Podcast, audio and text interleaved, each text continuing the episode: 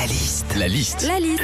La liste de Sandy sur Nostalgie. Qu'est-ce qui se passe pour la liste des choses antidéprimes Le truc anti-déprime déjà quand tu rentres chez toi le soir, c'est de te poser pépouze devant la télé, regarder des trucs sans prise de tête. Alors par contre ce soir pour se détendre c'est pas folichon. hein. Il y a euh, appel d'urgence, euh, crime, euh, danger dans le ciel. Heureusement que sur LCI ils ont tout misé sur la déconne avec Routel Krief 2022. hein. Le truc anti-déprime par excellence aussi c'est la nourriture. hein. Tout le monde le dit, quand ça va pas tu manges. Et là il paraît que tu vas beaucoup mieux. Mais c'est un peu un cercle vicieux quand même, hein, parce que plus tu manges, plus tu grossis, plus tu grossis, plus tu déprimes, plus tu déprimes, plus tu manges. Donc c'est quoi la solution hein? Il y a deux choses aussi qui n'ont rien à voir, mais qui aident vachement à pas déprimer, Philippe.